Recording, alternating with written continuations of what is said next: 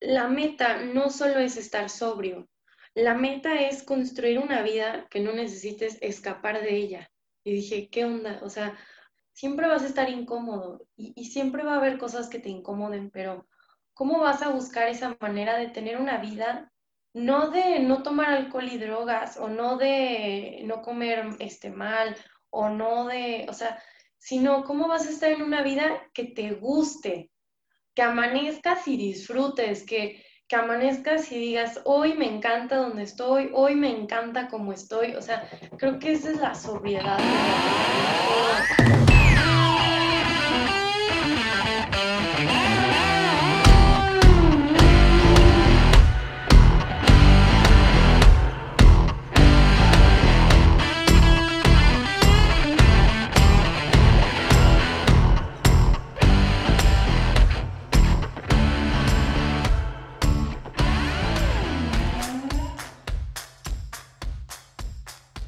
Pues bienvenida, Monse. ¿Cómo estás, Monse Aldret? Bienvenida a Cómodo lo Incómodo. Hola, muchas gracias, Mao, por, por aceptarme, por invitarme. Estoy muy contenta, súper emocionada de, platicar, de compartir y pues ya de, empezar a compartir mi historia, que era algo que tenía muchas ganas de hacer desde hace mucho tiempo.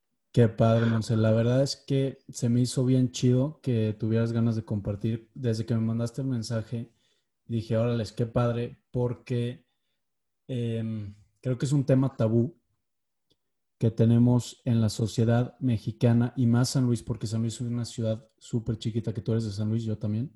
Eh, este tema de sexo, alcohol, drogas, son cosas súper tabús que pues la, gente no está dispuesta a hablar por miedo a, la opinión de los demás. Y qué chido que ya hay gente como tú que está lanzándose, que está, se está armando de valor para pues hablar de las experiencias, porque me imagino que tu, tu intención o esa, como esas ganas de querer compartir tu historia es para que la gente que está viviendo situaciones parecidas a la tuya se den cuenta y sepan que sí se puede y que si hay una salida y que y compartir tu experiencia para, pues a lo mejor darles un poquito de guía y un poquito de, camino.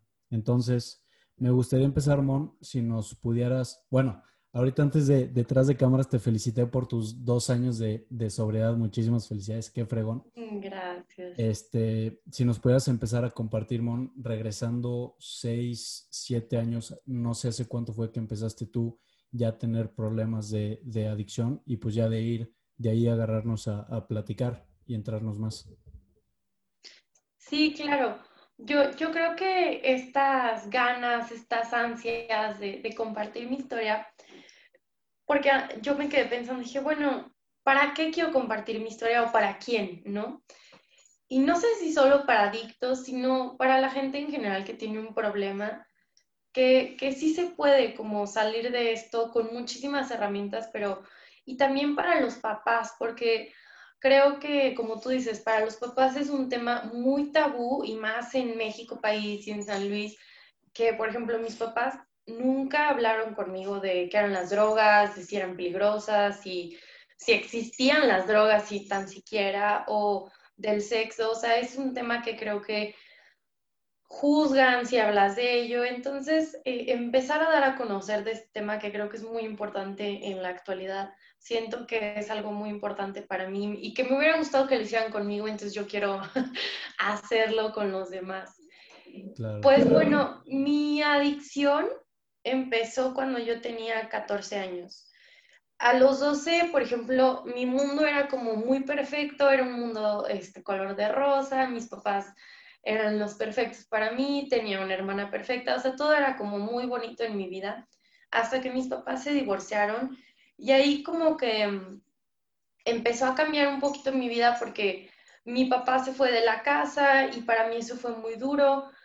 Mm, empecé como a rebelarme, empecé a buscar atención, empecé a buscar como que mis papás me vieran otra vez y al hacer eso, pues obviamente me rebelé, eh, iba en el Lomas y me corrieron de ahí. Y entonces fueron una serie de pequeñas cositas que me fueron pasando. Me metieron a otra escuela, me corrieron, me metieron a otra, me corrieron, o sea, me corrieron de cinco escuelas. pero por pequeñas, bueno, digo, o sea, por sacarle el dedo a la directora, cosas así, que me quería revelar y quería que me vieran y quería, según yo, llamar la atención como de una mala manera. En, en mi tercer colegio, ahí me empecé a juntar como con chavos más grandes, con los chavos pues desmadrosos, con los chavos que no sacaban buenas calificaciones y así, y con puros hombres, porque yo sentía que las mujeres no me querían y así. Y ahí en ese colegio conocí la marihuana. Yo ya conocía obviamente el alcohol, pero no era algo que hacía como muy seguido, sí lo había probado. Pero poco a poco me fue gustando la sensación, no me fue gustando el sabor, sino lo que me producía en mí el alcohol. Y entonces, pues obviamente ya no me tomaba una cuba, sino empezaba shot y shot y shot y shot. O sea, y me ponía muy borracha. Eh, me gustó el cigarro, empecé a fumar desde los 14. Y en, en, el 2014 fue cuando empezó como mi etapa ya de alcoholismo, porque sí ya era algo que, que empecé a necesitar, era algo que, que buscaba, o sea, que ya quería que llegara desde el jueves para empezar a ver con quién, dónde, cómo, me emborrachaba, o sea, no buscaba ver a mis amigos, no buscaba este, socializar, sino buscaba emborracharme. Y como no tenía la edad, ni en mi casa me dejaban, lo único que quería era estar afuera, o sea, huir, huir de mi realidad.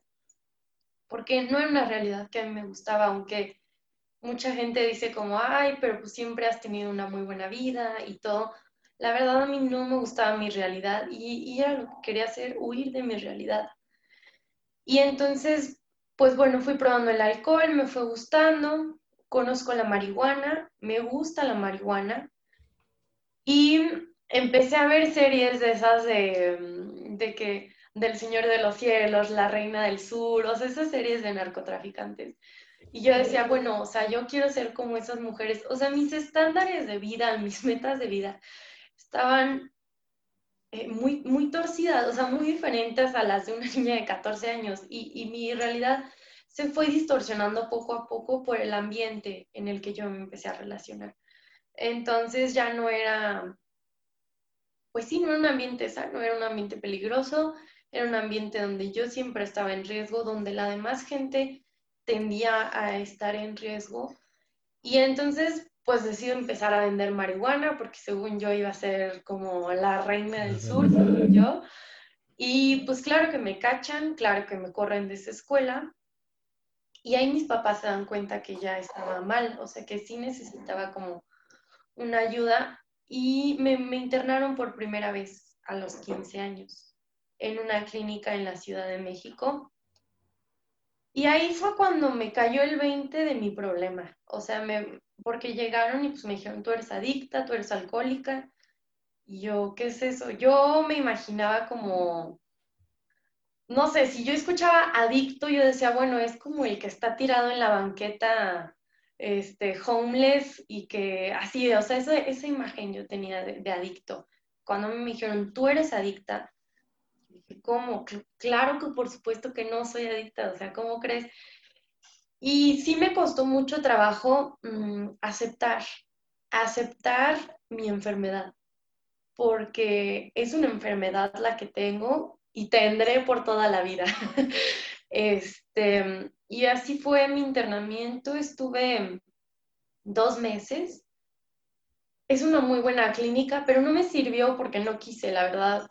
Eh, había mucha gente que llegaba por cocaína, que llegaba por metanfetaminas, que llegaba por heroína, y entonces para mí era como, wow, o sea, no, no conocía nada de esas cosas, y en vez de asustarme o en vez de, mm, de prevenir, me, me interesó y me metí más en el tema de, wow, yo quiero probar esto, yo quiero probar esto. Entonces, pues no se puede decir que me hizo daño porque hoy agradezco que me hayan internado, pero sí me motivó a conocer más cosas. Entonces también luego está esa pequeña línea en, en cómo ayudar a tu hijo o qué sí le va a hacer bien y qué no le va a hacer bien o qué lo va a dañar más y así. Y bueno, yo salí de esa clínica y pues sí, con toda la intención salí a buscar a, a estos chavos y a decirles que si me ofrecían cocaína, si me ofrecían tachas, que son anfetaminas. Y bueno, en fin, empecé a... Monse, te voy a interrumpir rapidísimo. Tengo anotados tres puntos que me gustaría antes de que le sigas para sí, dime. Ahorita que dices de, salir de la realidad, de hecho ayer tuve jueves con mis cuates y venimos de un viaje, me fui a Manzanillo la semana pasada y el último día de Manzanillo me dice un cuate de broma, me dice, no mames, mañana otra vez a la realidad mierdera, güey, no quiero regresar. Y yo, qué duro, güey. O sea, me, dio risa, pero dije, ¿qué onda? Pues, qué duro. Sí. Y, y, me imagino que, bueno, como ya lo dijiste, todo este lado de, querer juntarte con gente más grande, el, que no te guste el sabor de la droga, de la marihuana, pero el, el, sí, el sentimiento, lo que te hace sentir, lo que te hace vivir, te hace sentir vivo y a escaparte de lo que estás viviendo. En ese momento, pues estabas viviendo una etapa fea del de, divorcio de tus papás, no sé qué otros problemas traías, pero pues eso te ayuda a escaparte. Porque si tu realidad no es un lugar bonito, no es un lugar bueno, pues vas a estar buscando de alguna manera u otra escaparte. Llámese pues, cualquier droga o, cualquier adicción que puedas llegar a tener. Y se me hizo, me, resaltó mucho eso, este, y te, te, pues algo que dijiste de tu primer clínica que estuviste, que entraste, pero tú no querías estar ahí, tú no querías cambiar. Y creo que el cambio viene desde adentro. Por más que nosotros o tus papás, tus hermanos, quien sea, quiera cambiar a otra persona, realmente si esa persona no quiere cambiar, no hay manera para dieta, hacer ejercicio, estudio, lo que quieras, y creo que es algo súper importante.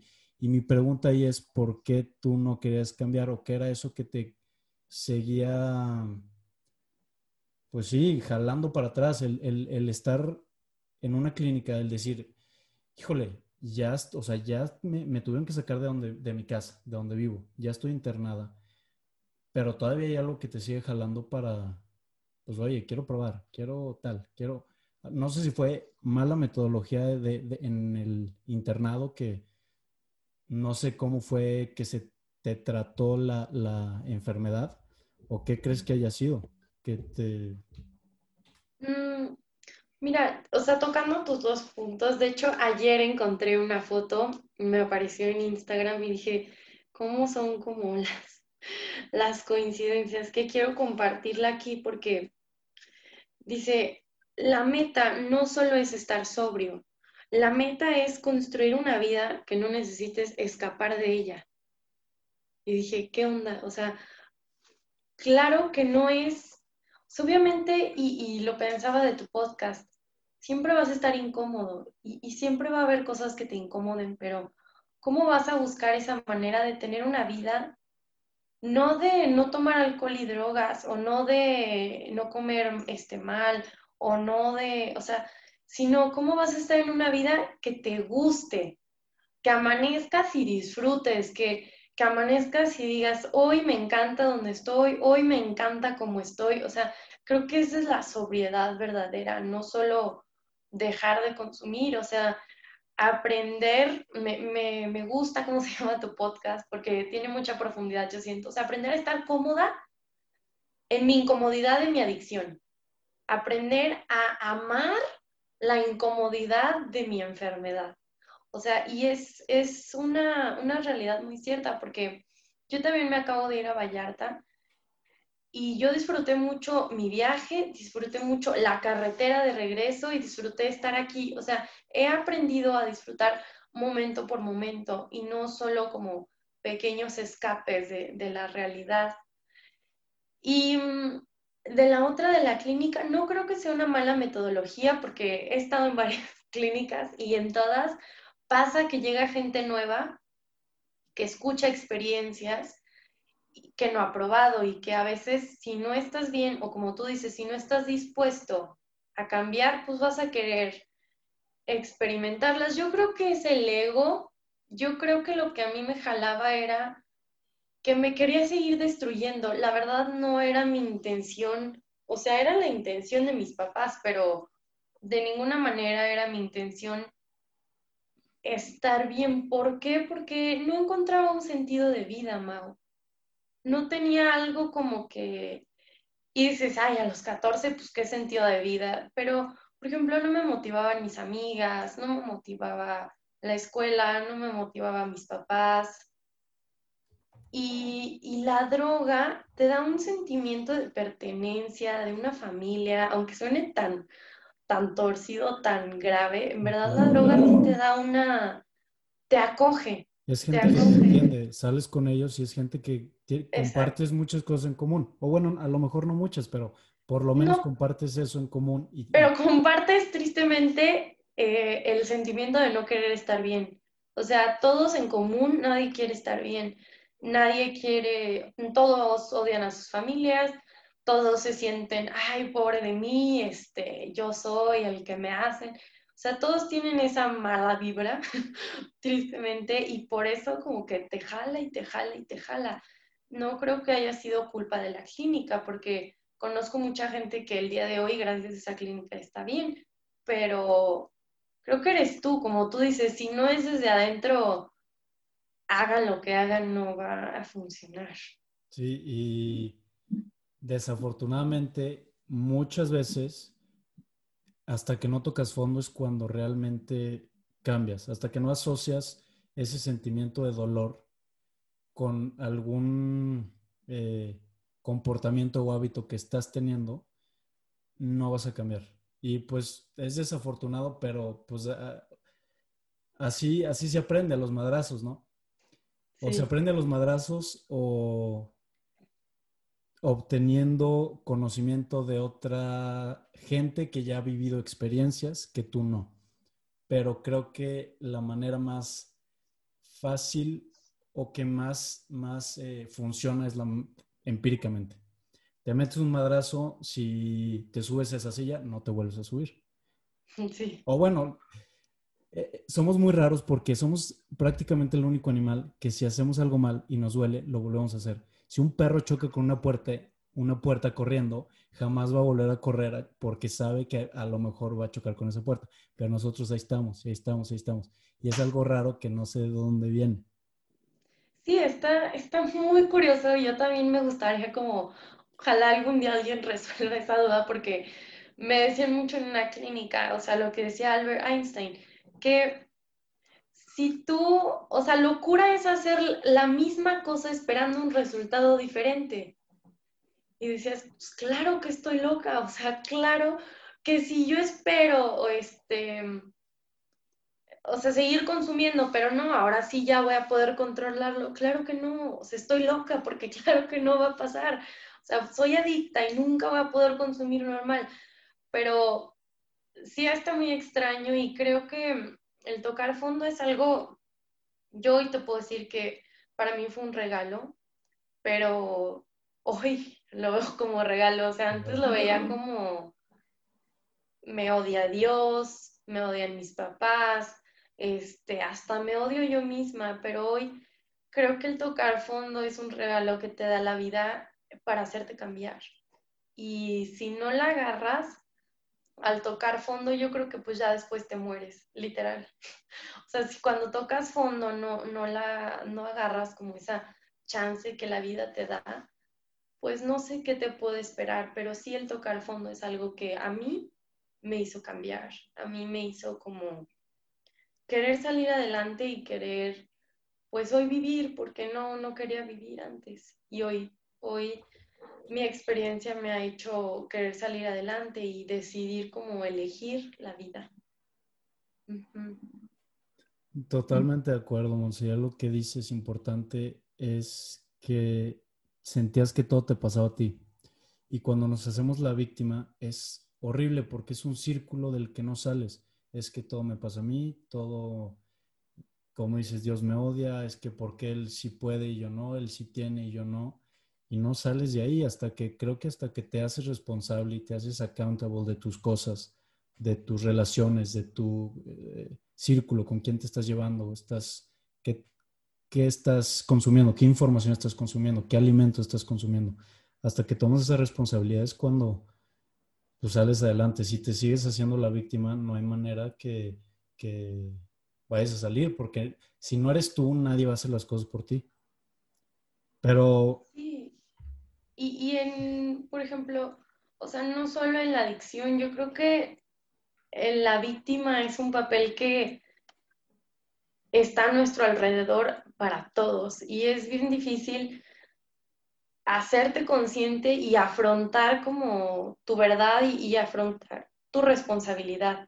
Eso es algo que a mí me costó mucho trabajo y que creo que también me hacía no cambiar, porque mm, yo nunca aceptaba que yo hacía sufrir a mi familia, que yo lastimaba a mi familia, o sea, yo todo era pues lo voy a hacer porque ellos me lastimaron, porque ellos me han hecho, porque no me aceptan o porque mis amigas me dejaron. O sea, todo era como, lo chistoso era que quería joder a la gente jodiéndome a mí, o sea, no, dices, ¿cómo vas a, vas a hacer eso? Y, y, es lo curioso del ser humano, que luego es la metáfora del alacrán, o sea, a veces yo soy un alacrán porque quiero picar a alguien, pero me pico a mí en vez para, o sea, para fregar a alguien, o sea, yo me estoy dañando a mí, a mí, a mí, y eso era algo que me pasaba mucho con mi papá.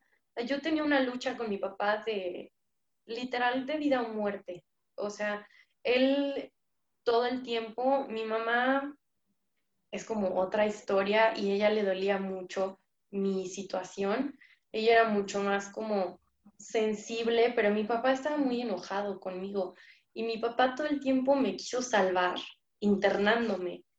Y yo era, o sea, no, no, no, o sea, cuando yo salga de cada internamiento, yo me voy a seguir drogando y ojalá, en serio, así lo decía, yo decía, ojalá cuando me drogue me muera y te gane. O sea, era un odio, una lucha, un, era un desgaste diario que, que me agotaba y que hasta el último internamiento yo logré darme cuenta como de todo ese odio, o sea, hacerme consciente irresponsable, dejarme de hacer víctima, dejarme de hacer pendeja, porque me hice pendeja mucho tiempo y, afrontar mis consecuencias, afrontar todo el daño que había causado, todo el daño que me había causado a mí y, y como a partir de ahí, ¿cómo voy a reparar?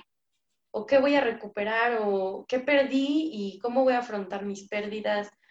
O sea, sí es un proceso bien difícil, pero pero es lo que quiero comunicar, que sí se puede, que, que a pesar de todo, de lágrimas, de, dolor, de golpes, de muchas cosas, si tú quieres, sí se puede. Entonces, está muy padre este proceso de las adicciones. Claro, me imagino que el proceso es durísimo y lo más difícil es pues darte cuenta, el voltear realmente. Hay algo atrás, a lo mejor que escuchas que te está dando miedo, que te está persiguiendo, pero por miedo a no saber qué es, pues no volteas y sigues caminando. A lo mejor es un tigre o a lo mejor es un conejo, pero no vas a saber por qué no quieres voltear y ver qué chingados está ahí, qué es eso que me está, quiere atacar. Y, esto que es de la reparación, pues lo veo como, como si fueras reparando una, quisieras reparar tu casa, ¿no? Para reparar tu casa, primero tienes que saber qué está mal, qué le falta a tu casa. Exacto. Te le está cayendo la puerta, las ventanas ya no cierran, las persianas, los sillones están rotos. ¿Qué le falta a tu casa? Y ya después puedes repararla, pero si no sabes qué le tienes que hacer, pues no hay manera que la repares, ni aunque, pues no, no se puede. Pero este, te interrumpimos, nos estabas platicando, saliendo de tu primer internado, que pues quería seguir en ese mundo. Sí, quería seguir igual y bueno, pues así fue. Este, probé la cocaína y le entré como un poquito más a la marihuana porque al principio nada más era como que, ay, a ver, una fumadita. Y no, ahora sí ya compraba yo mi marihuana, ya, o sea, ya era más, más fuerte mi consumo. La verdad la cocaína no me gustó mucho o esperaba mucho más, esperaba como y creo que eso es algo también que se tiene que hablar. Las drogas no son como las películas. Eso quiero aclararlo, porque yo neta, o sea, yo veía de que el logo de Wall Street, o vi Requiem por un sueño, o Train Spotting, o cosas así, yo decía, oye, pues wow, se ve padrísimo de la experiencia o de que el LCD no y ves colores, o sea, no, no es cierto, o sea, los juro que no es cierto. O sea, es como, las redes sociales te pintan una cosa muy distinta a lo que es la adicción, muy, muy Estoy súper de acuerdo, está súper inflado ese tema, está súper hyped, el que si te metes LSD vas a ver elefantes rosas así, todo se va a mover, y, pero o sea, no, no, es así. Sí es, está súper hollywoodense todo ese show. Sí. Pero pues esa curiosidad te, Sí, eso es lo grave. O sea, es lo grave que gente como tan susceptible o tan, a lo mejor que está sensible o que está pasando por un momento difícil o, o por un momento padre. O sea, que te, que te influencia mucho las redes sociales. Y eso fue algo que a mí me pasó. Y entonces Mm, bueno, pues la cocaína no fue lo que yo pensaba, no me gustó. Este, y después, pues estaba muy mal, estaba entre que tomaba mucho alcohol, en que me drogaba. Empecé como con temas de suicidios, a quererme cortar, a quererme tomar pastillas. En fin, me internan. Eh, mi segundo internamiento fue en abril del 2016 sí, del 2016, este, en una clínica en San Luis Potosí.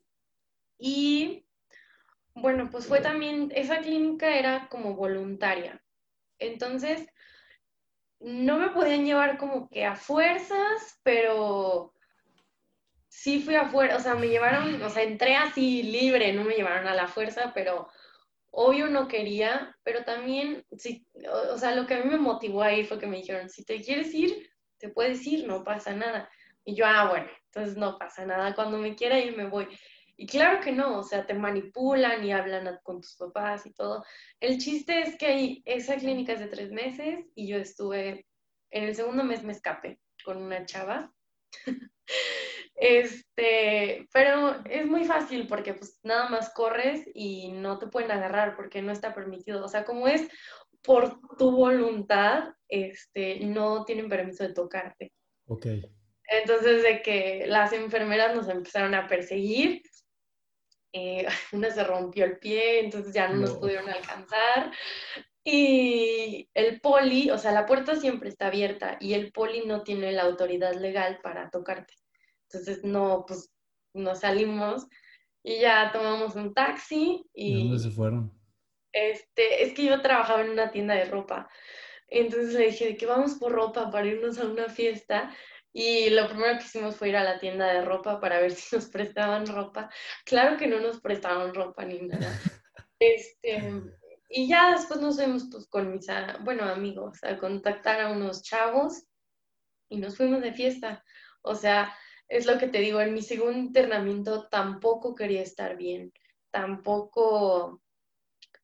Es muy difícil como el, entre que te puedo decir que sí me sirvió porque conocí muchas cosas de terapia, eh, conocí muchas cosas sobre mí misma que no conocía, pero está ese ego o esa como el mentirte a ti mismo de, no, sí, o sea, desde sí quiero hacer dieta, pero mañana, mañana, o sea, esa como, esa mentirita o ese autoengaño que haces contigo mismo de, sí quiero, pero mejor otro día o, luego, cuando, cuando se me antoje. Entonces, pues pasó lo mismo que la primera, la verdad, quería seguirme autodestruyendo, quería seguir dañando a mi familia, quería seguir probando más cosas porque según yo me faltaban más cosas por probar. O sea, la verdad estaba muy mal estaba muy, muy, muy mal conmigo misma y era algo que, no me daba cuenta. Muchos terapeutas me dicen que, les impresiona cómo, como una chava de mi edad eh, quería como autodestruirse tan profundamente. O sea, quería... No, no realmente me quería morir porque pues si no me hubiera matado.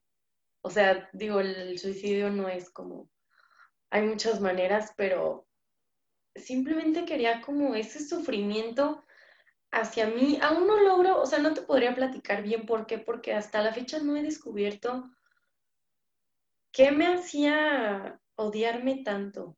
no, no entiendo muy bien por qué quería estar tan mal, pero sí era algo que, o sea, hasta la fecha yo cuando lo cuento me impresiono. De, también de cómo tenía a un dios o un ángel o una vibra o no sé cómo le quieras llamar tan grande que me cuidó.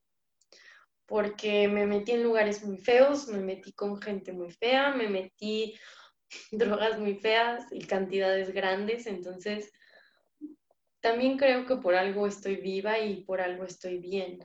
Eso también es algo que, que agradezco. Claro, es que estando adentro, Monse, y eh, llámese drogas o lo que sea, cualquier problema que tienes en tu vida, estando adentro, no lo ves. Estás cegado por, por amor, por a lo mejor esa autodestrucción que tenías o el querer joder a tus papás, el querer decirle, papá, sabes que tú no tienes poder sobre mí, yo hago lo que quiero y porque me dices esto, voy a hacer lo contrario, porque te quiero joder.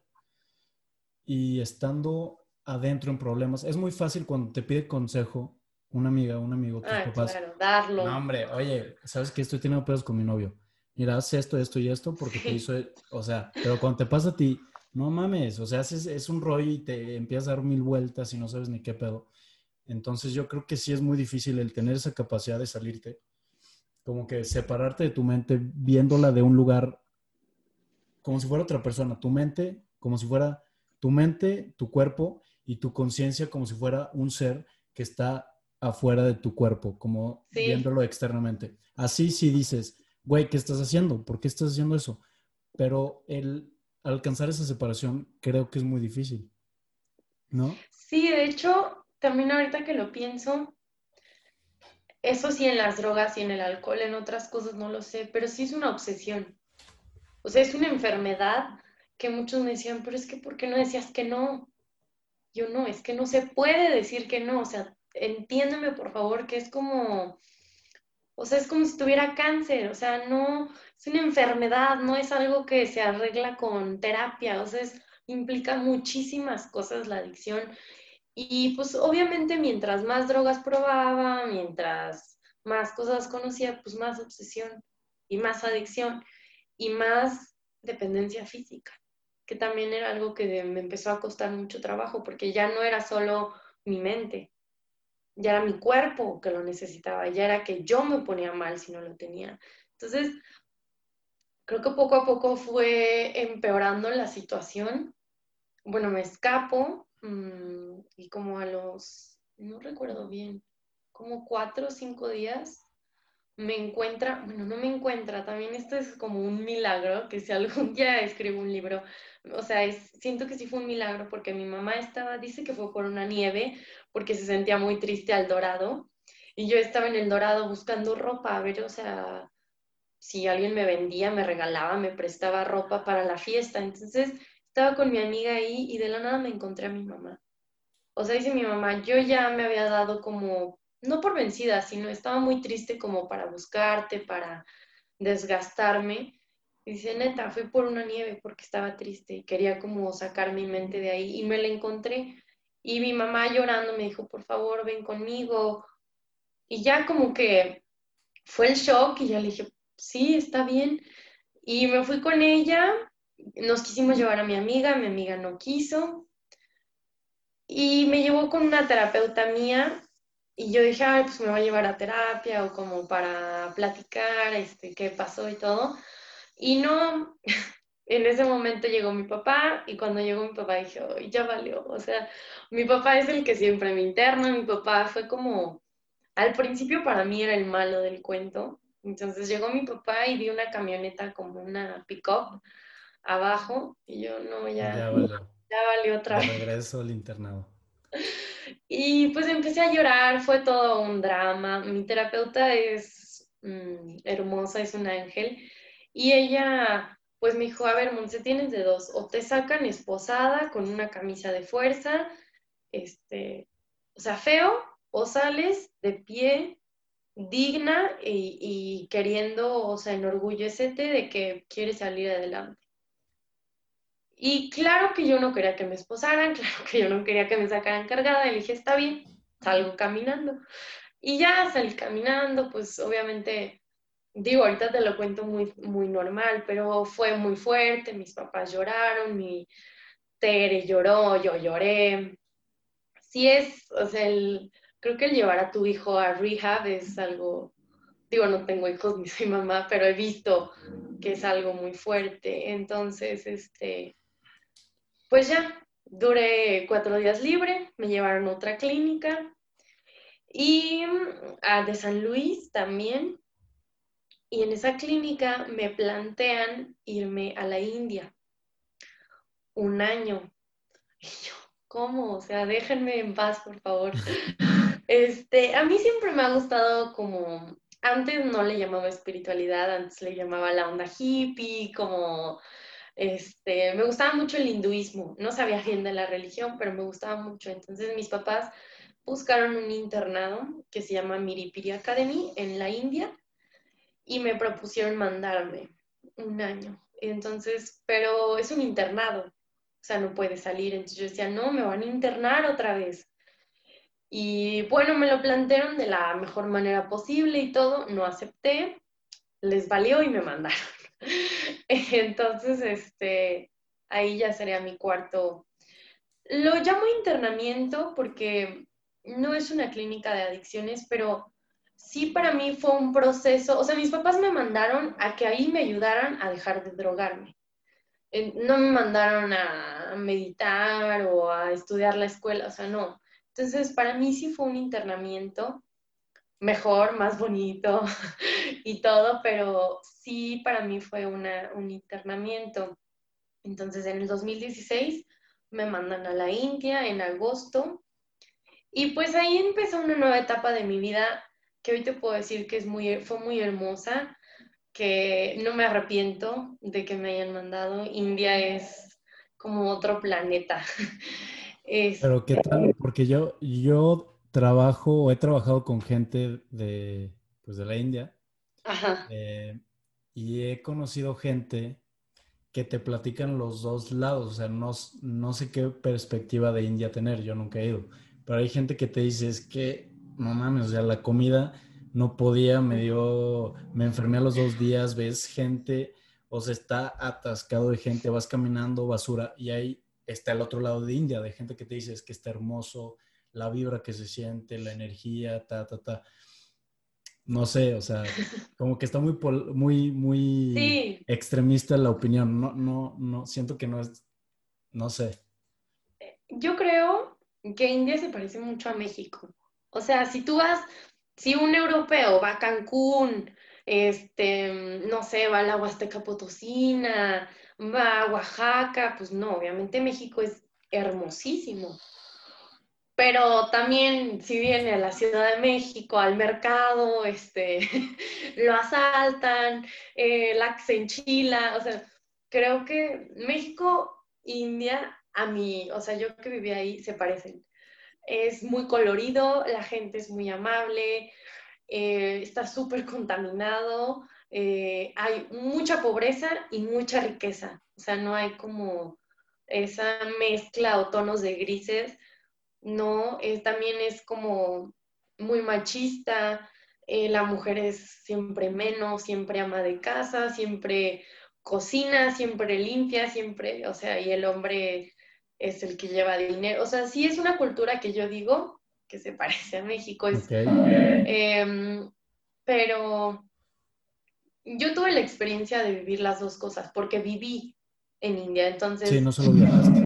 Ajá, entonces sí me tocó gente, sí me tocó contaminación. Neta, había días que no íbamos a la escuela por el grado de contaminación en el aire.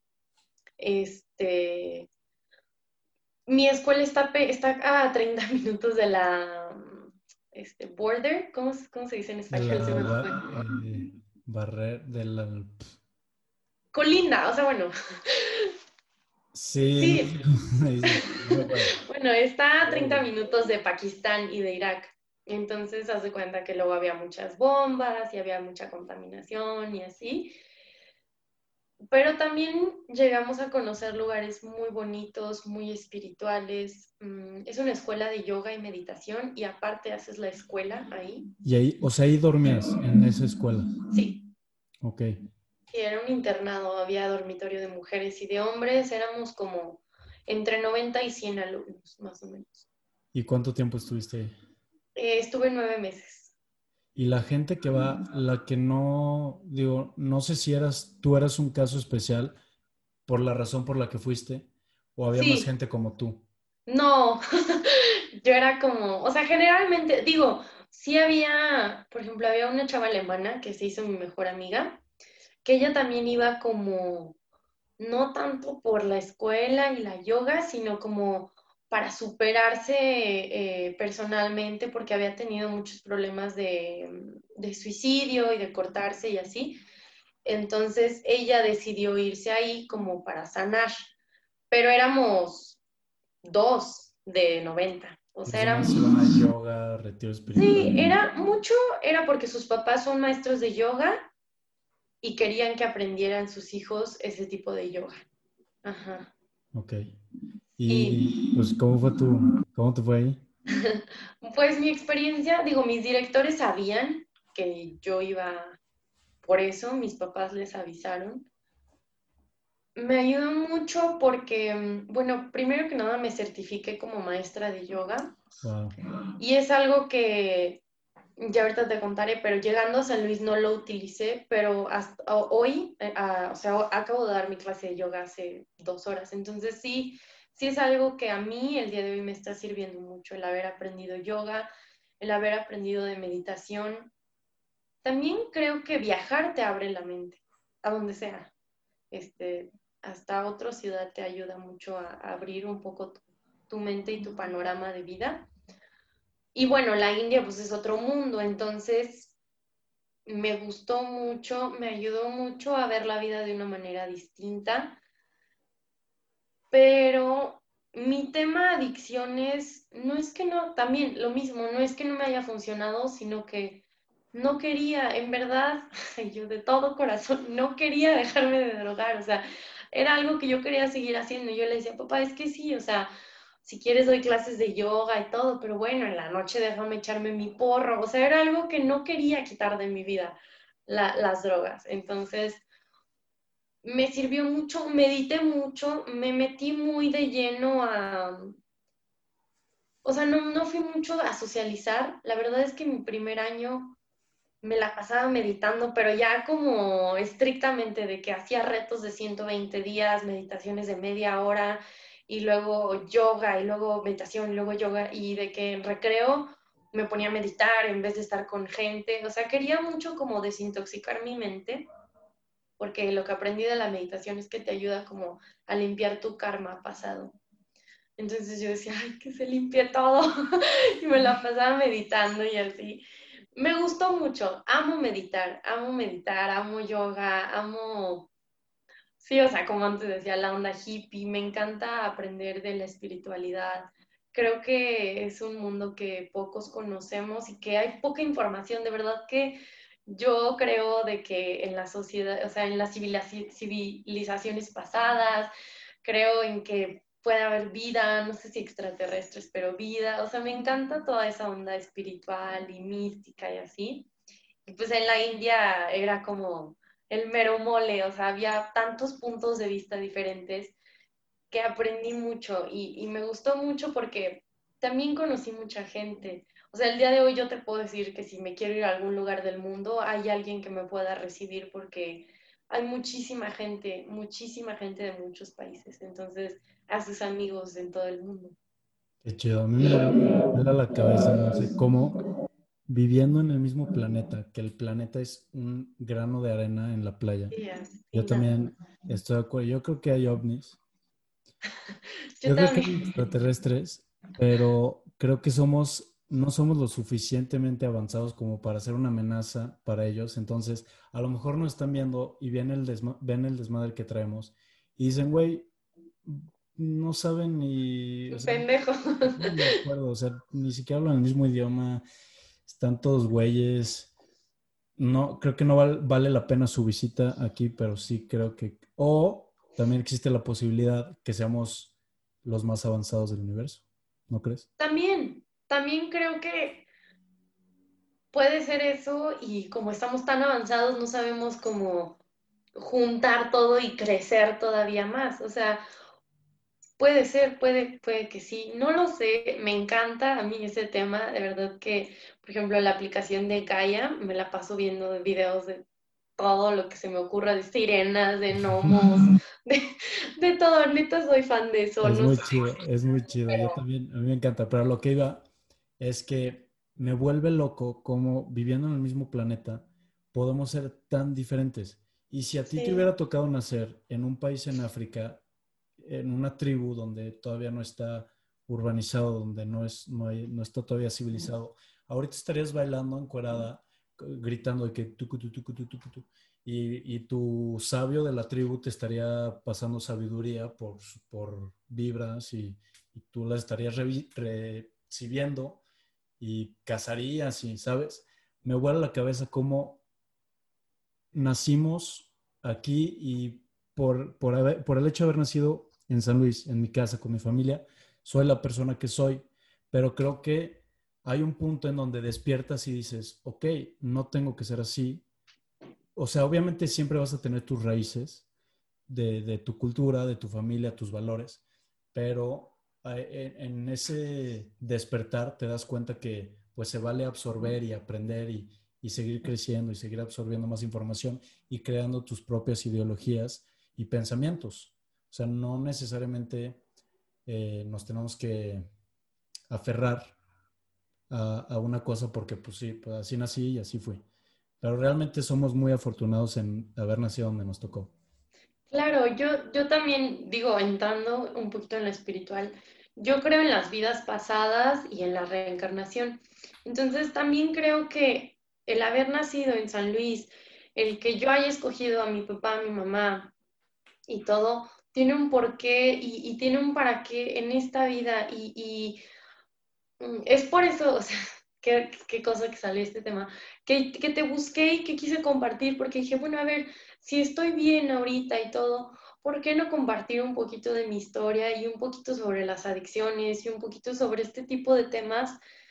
que a lo mejor no mucha gente se atreve a hablar o como decíamos al principio, ¿no? Todo esto de tabú, pero el que hoy estemos aquí, el que hoy yo haya nacido con esta enfermedad, el que nos encontremos tú y yo, el que la gente logre escuchar esto y que la gente que esté escuchándonos ahorita no es casualidad tampoco, o sea, creo que todo está sincronizado y, y también yo me siento muy afortunada, lo cual era algo que yo no aceptaba antes de ser quien soy, porque sé que tengo características de mi papá, de mi mamá, de mis abuelos. Es algo que he estado estudiando mucho, como el árbol genealógico, y me parezco mucho a mis abuelos, muchísimo. Y hoy aceptar esa, como tú dices, esa tribu de donde tú vienes, esa casa, esas raíces, pero también puedo ser otra persona, también puedo cambiar también puedo abrir mi mente y, y ser distinta y digo, luego me acuerdo en mi familia que, por ejemplo, yo soy la única que empezó a tener piercings y de que aquí, o sea, no aquí o aquí, y era como, ¡Oh, se tiene un piercing o tengo siete tatuajes y bueno, o sea, era de que naca, chola. Claro. Este, o sea, no, no, no, no, bueno, horrible y ni se me ven mis tatuajes, o sea, si tú me ves no te das cuenta que yo tengo tatuajes y, muchas cosas que antes mi familia me veía como, bueno, adicta, este, muchas cosas, pero hoy me encanta y hoy creo, ojalá me acepten porque yo los acepto como son y, siento, sí me siento aceptada. Entonces, eso que tú dices de poder combinar y, y, de poder aceptarte, pero también aceptar nuevas cosas, es algo que, que cuesta, pero que sí se puede también. Sí, y algo que, ahorita que dices de los tatuajes también súper tabú, o sea, tatuaje pandillero me va a robar y me va a asaltar, sí o sí. Sí. Y creo que vivimos, pues estamos como sociedad, creo yo, atrasada en cuanto a esa evolución de, de ser abiertos y aceptación y demás. Y cuando llegas a entender el porqué de las personas, hasta las adicciones, hasta los problemas, hasta cuando alguien te menta la madre, a lo mejor te enojas, pero si entiendes de dónde viene su odio, puedes empatizar y dices, ah, ok. mm, o sea, no, no estoy de acuerdo que me mientes la madre, creo que no es el, el medio. La manera. No es la manera, pero entiendo de dónde vienes. Y, y cuando empatizas ya puedes a lo mejor comunicarlo y, y, pues entablar una conversación, no sé, como seres humanos, no como changos y arreglar todo a gritos, peleas. Este, pero entonces, Monse, tú regresando de, de ese eh, internado en, en, la India, tú todavía eh, tenías esas ganas de seguir consumiendo y, y pues ese, darle más o menos ese estilo de vida. Sí, mi, o sea, no cambió mi enfoque, pero llegué y dije, bueno, a ver, ok, estoy de acuerdo que la cocaína daña el cerebro, porque también aprendí de eso cuando me certifiqué como maestra de yoga. Y dije, bueno, ok, ya no hago cocaína, ya no, porque también hablan mucho de la marihuana, de los pros y los contras y así. Dije, bueno, ok, peyote, LSD, ayahuasca, o sea, eso es este, natural y medicina y así. Y para exploración propia, para... Claro, y entonces dije, bueno, está bien ya, nada de eso, pero ahora le voy a entrar al LSD. Y llegué así, o sea, llegué buscando a la misma gente, porque esa gente vende esas cosas también.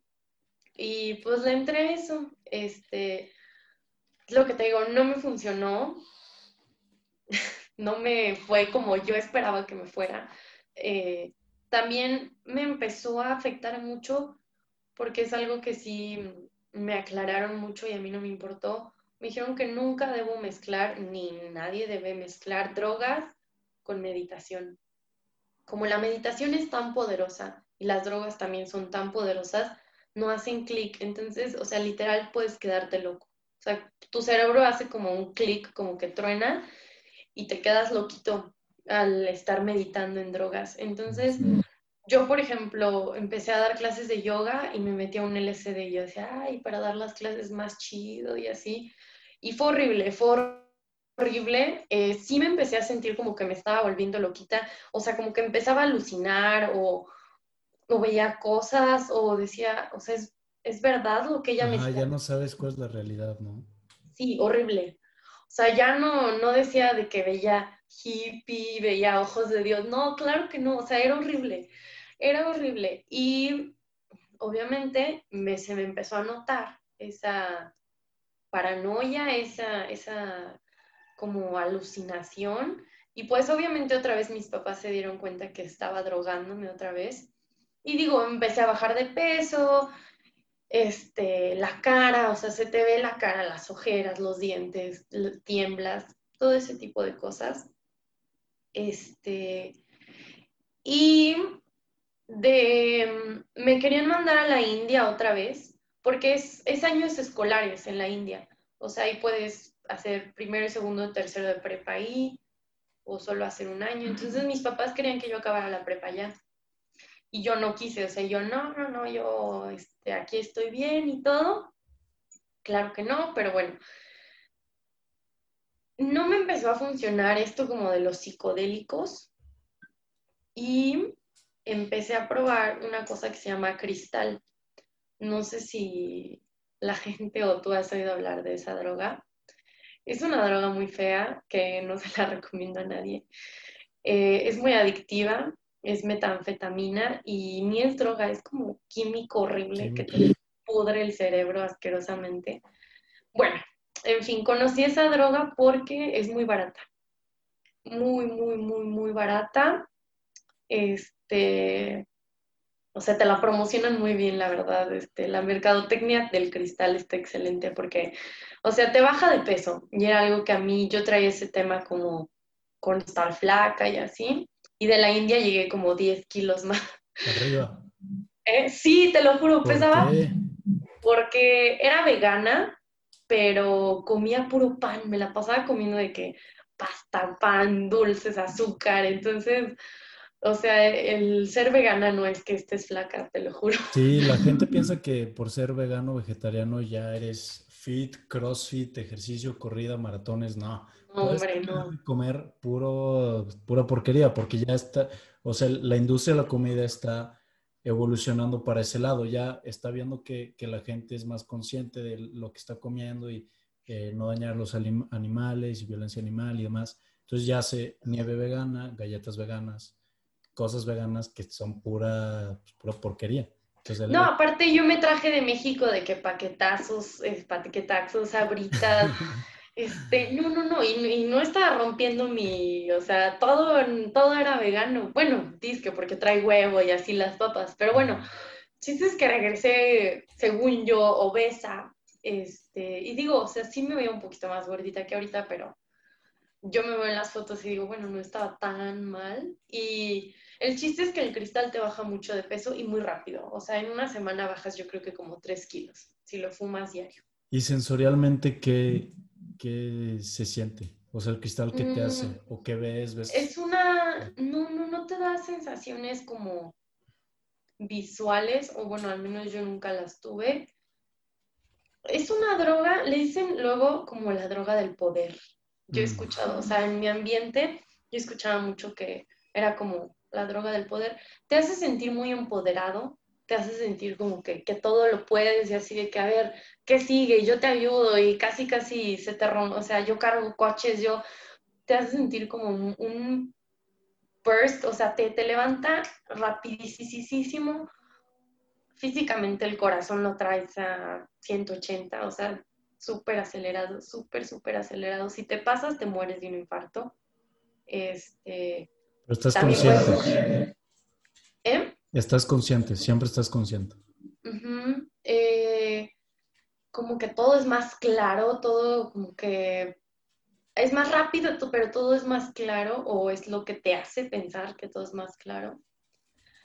Es una, es, una droga que hasta cierto punto sí te hace sentir bien, o sea, sí se siente bien consumirla y creo que por eso es tan adictiva, porque es tan padre, la, o sea, es tan tan buena la sensación que pues, quieres más, quieres más, quieres más, quieres más. Y otra de las cosas es que em, el síndrome de abstinencia de la metanfetamina es, después de la heroína, el peor. Eh, es muy feo, entonces, obviamente, así como el, el, alcohol, estás crudo, pues te tomas una chela, ¿no? Y así con esto, o sea, te sientes tan mal que necesitas más. Entonces creo que es ahí donde caes en la adicción porque pues quieres siempre más, porque no quieres sentir esa, ese, sentimiento tan feo de, del cristal. Entonces conocí esa droga y prácticamente te la regalan porque es muy barata. Y bueno, aparte yo entiendo hoy y no, o sea, no, es por presumir, pero me decían, ay, es que tú estás bien guapa, este, ten y así, ¿no? Y me veían mucho como, ay, la morrita fresa, y así, así me decían. Entonces, yo sí, no sé, o sea, yo también como que fingía para que me regalaran y así, pero pues es muy feo, me fui enganchando mm, y eso todavía se me notó más. Entonces, este, ya después empiezas a tener alucinaciones, o sea, ya después, alucinaciones no visuales, sino por ejemplo, timbraban, y yo decía, vienen por mí. Y me asomaba en la ventana y de que era, no sé, el que lavaba el coche, o, mi abuela, o Uber Eats, de así, y yo de que no, vienen por mí. Y yo, no, no hay nadie, así, o sea, y mi mamá de que, ¿qué te pasa? Y yo, no, nada. Y, y ya como que me calmaba, pero es esa sensación como de que te persiguen, de que, o por ejemplo, se reían. Yo decía, Está bien, o sea, ya, ya hice algo mal y, siempre quería estar como arreglada y me, o sea, me decían así, que ¿por qué te vistes así? Te van a saltar en los lugares que iba y yo, no, no, no, es que me tengo que ver bien, bien feo, te hace, te hace muy, muy feo ese tipo de, o te hace pensar que muy agresiva. O sea, no sé, tú dices de que, ay, qué tonta. Y yo, ¿cómo que qué tonta? Tonta, o sea, sí, súper, súper feo. Y mm, obviamente se dieron cuenta mis papás. No sabían que era eso hasta que yo les dije, o sea, yo un día así de que a mí me vale, a mí no me importa lo que quieran de mi vida. O sea, me volví muy, muy agresiva. Tuve golpes con mi papá, él me golpeó, yo lo golpeé, este, me llevó a internar otra vez. Mm, esa vez estuvo muy feo porque, o sea, me esposaron, yo quería golpear a todo mundo, este, quería cortar, o sea, lo que quería era de que ya suéltenme y le grité a mi papá de que yo amo la droga, este, entiendan eso, nadie me entiende. Muy feo, estuvo muy, muy feo. Y al estar internada ahí empecé, me llevaron con un psiquiatra, eh, me llevaron con un psicólogo y así, y ese psiquiatra, él creía firmemente que ya los internamientos a mí no me ayudaban. Sea, porque ya habían sido, ese era el quinto. Y ya decíamos, es que no, o sea, debe de haber otra alternativa, otras terapias que le sirvan.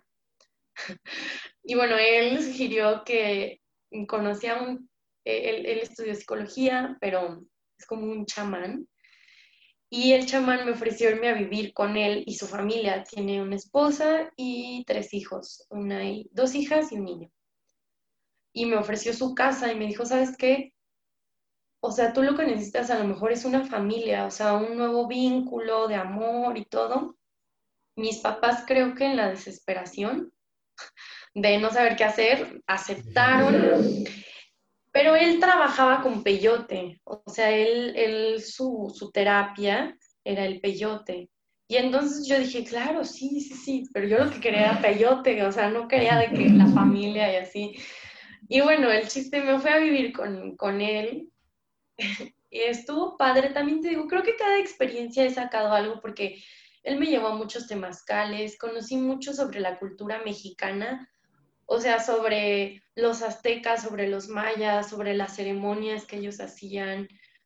La verdad, mis respetos para él, él sabe mucho y, y, también creo que el peyote es algo sagrado. Yo nunca lo vi así ni lo tomé así, pero sí creo que tiene su porqué y todo.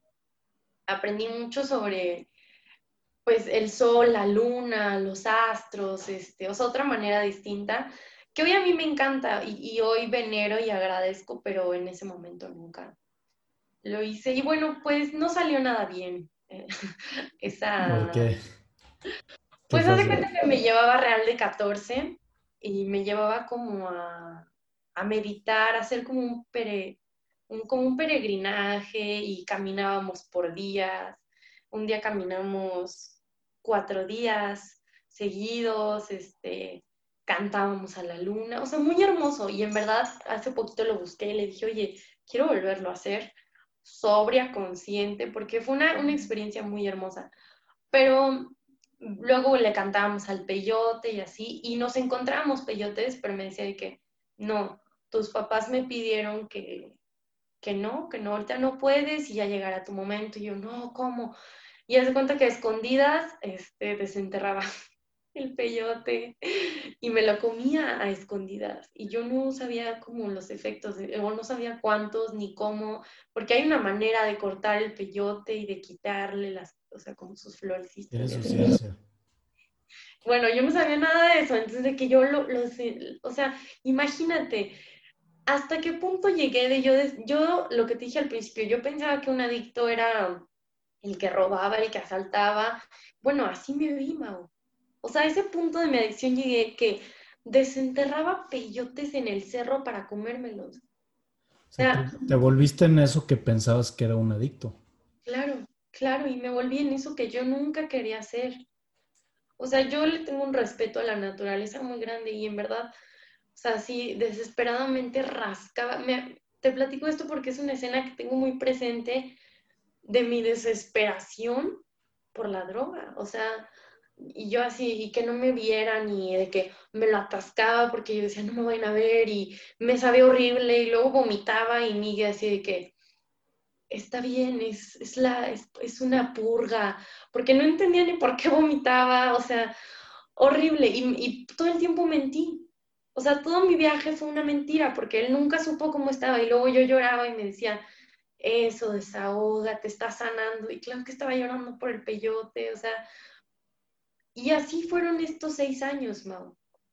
O sea, así fue mi vida. E ese viaje para mí fue muy significativo porque fue como una metáfora de cómo yo viví mi vida esos seis años. O sea, mentiras, robo, manipulación, autoengaño, engañar a los demás, eh, odio, eh, fingir también como ese querer pertenecer a cualquier lugar. Y entonces yo llegué de mi viaje yo, sí, ajo, eh, Padre Sol, o sea, según yo ya era toda una chamana y cómo la gente por querer pertenecer a ciertos círculos sociales cambia su tono de voz, se viste diferente, hasta resulta que piensa diferente, o sea, y así era yo, era, o sea, me fui como adaptando a, los medios, luego llegaba las químicas y yo, sí, hijos, o si ya empezaba a hablar como chola y me movía como chola y me vestía, o sea, y nunca pude encontrar mi verdadera esencia. Y, y eso fue algo que las drogas me fue quitando, o sea, fui perdiendo mi verdadera esencia ya, o sea, mi papá me decía, ¿qué te pasa? ¿Quién eres? Este, porque había días que me vestía de tal, hablaba así, y otros días era hippie, otros días era chamana, y otros días era alcohólica anónima, otros... horrible, horrible, me fui perdiendo. Y bueno, eh, acabando ese viaje, que tengo muchas cosas buenas y muchas cosas malas de ese viaje, eh, pues se dieron cuenta porque yo escondí unos peyotes, claro que me dijeron, o sea, no puedes vivir aquí, este, fail, el experimento. ¿Cuánto tiempo viviste con ellos? Dos meses. No, todo fue muy rápido, o sea, todo fue muy rápido. Eh, y después deciden mis papás mandarme a la India otra vez. O sea, dicen, me vale, aunque tú no quieras, pero yo después de que dejé de vivir con, este, con esta familia, yo empecé otra vez a consumir cristal. Entonces, pero eso fue, fue muy rápido todo. Se hace cuenta que consumí mucho cristal como dos semanas seguidas, diario. Me internan otra vez y en el internamiento deciden como, o sea, sabían que ahí yo ya no podía estar otra vez. Entonces, como que me tenían este, retenida o, en espera a ver qué hacían con la niña. Y eso también es algo muy desgastante para, para mí y para mi familia. O sea, el, ¿y ahora qué va a hacer con la niña? ¿O ahora qué hizo Monse? O sea, yo me acuerdo que ya ni mis tíos, ni mis primos, ni nadie me hablaba. O, o me acuerdo que tristemente, o sea, saludaba a alguien y era como, hola, ¿ya saliste? O sea, ya era como, ya estaban tan acostumbrados a que estuviera internada que era como, güey, qué chido que ya saliste de tu internamiento. O sea, ya ni me preguntaban, ya sabían que cuando me desapareciera que ya estaba internada otra vez.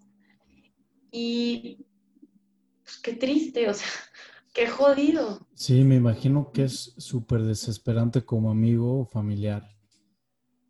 El, tú estar haciendo cosas, tu papá, porque me, me, mandaste un episodio de un podcast que estuviste con tu papá y me, se me hizo súper padre. Pero, y, y, es algo que respeté mucho y aprecié de tu papá, el que no, no se dio por vencido. Y es algo que, un, un punto que también quería tocar, que no todos son tan afortunados como tú has sido. O sea, hay gente que no tiene ese ese apoyo, ese bloque de seguridad que tú has tenido. Y es algo que le, respeto mucho, la verdad, a tu familia, eh, gente, tu círculo cercano, porque me imagino que es algo súper desesperante el, pues tú estar queriendo dar y dar y dar y estar esperando, tienes esa expectativa que, sabes que a lo mejor con este retiro, a lo mejor este internado, a lo mejor con esto, y estás buscándole, informándole, tu papá que es doctor, informándose de, pues de, tu problema, de la enfermedad, de qué se puede hacer, y no ver resultados es súper desesperante. Y en eso y en, cualquier cosa en la vida, el, no ver resultados, dices, ah, ¿qué hago? O sea, ahora, ¿qué, ¿qué, sigue? ¿A dónde le doy? ¿Qué más puedo hacer de Dios, universo, vida? ¿Qué, qué, qué, qué es que haga? De hecho, hace poquito fui a ver a mis tíos y les conté de, de, unos papás que me buscaron porque es su hija y no sé qué. Y ya les recomendé mi última clínica y todo. Y me dicen mis tíos, dice, ay, pero les dijiste que se va a tardar como unos seis años. Y yo, ¿qué te pasa? O sea, dices, ya ahorita te da risa, claro, pero dices, ¿cómo queda esa marca de que ya no saben qué hacer? Y, yo, en muchos lugares te dicen, déjala que toque fondo o déjalo que toque fondo. O sea, no lo ayudes.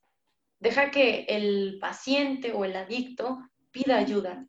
y así va a funcionar porque ya es algo que él quiere, no es algo que le imponen. mi papá decía, es que si yo dejo que toque fondo, se me va a morir. Mm. O sea, y es una realidad que yo estoy de acuerdo con mi papá. Yo era tan atascada, tenía tanto odio, tenía tantas ganas de, de no estar bien, que probablemente si a mí no, o sea, si a mí no me salvaban, yo creo que hoy estaría muerta, probablemente. O sea, entonces sí, sí agradezco diario y, diario ahora le mando mensajes a mi papá, te amo, gracias, gracias, gracias, porque no te rendiste, porque como tú dices, digo, nunca lo he experimentado ni es mi situación, pero no sé qué se siente que, como tú dices, o sea, das, das, das, das, das, das, das y perdón, pero todo el tiempo yo le hacía huevos, huevos. nunca, nunca quise ayuda y que mi papá estuviera siempre ahí presente, pues wow, es algo que le admiro y que le agradezco toda mi vida. Claro. Y, entonces, Monse, no sé si ya después de esta experiencia ya fue donde ya caíste en mente de que, a ver, Mon, ya, o sea, no, no puede ser así. O cuál fue el punto que dijiste, o sea, ya tengo que cambiar porque si no, pues, como dices, me voy a morir. Sí, mm, no, no me fue esa vez. Este, me mandan a India. India no me funciona porque fue una experiencia muy fea en la India la segunda vez, por cómo yo me puse. Mm, llego de la India, me sigo drogando, pero ya muy feo. O sea, ya no era como escondidas, ya, o sea, ya era, digo, todos estos seis años han sido feos, pero creo que fue mi peor etapa. Mm. Y deciden, hace cuenta que yo un día me puse muy borracha, me recogen de un antro, no me acuerdo de nada. Y al día siguiente me dicen como muy normal, oye, este, una amiga tuya que estuvo internada contigo cumpleaños de sobriedad y se festeja cada año. Entonces me dijeron, ¿quieres, ¿quieres ir? Te invita, te llevamos, la va a hacer en la clínica. Y yo, ay, sí, wow, qué padre. Entonces hasta me llevé un vestido, me llevé mi celular, me llevé tacones y todo. Y entré a la clínica y ya no me dejaron salir. Y entonces ahí me dicen, ¿sabes qué? Ahorita va a venir tu papá. Ah, porque me dicen, mm, tu celular. Y nunca, o sea, si tú eres externo o si tú vas a visitar, no te piden tu celular. Y yo, bueno, como que se me hizo raro, pero dije, sí, X, para que no lo preste o así.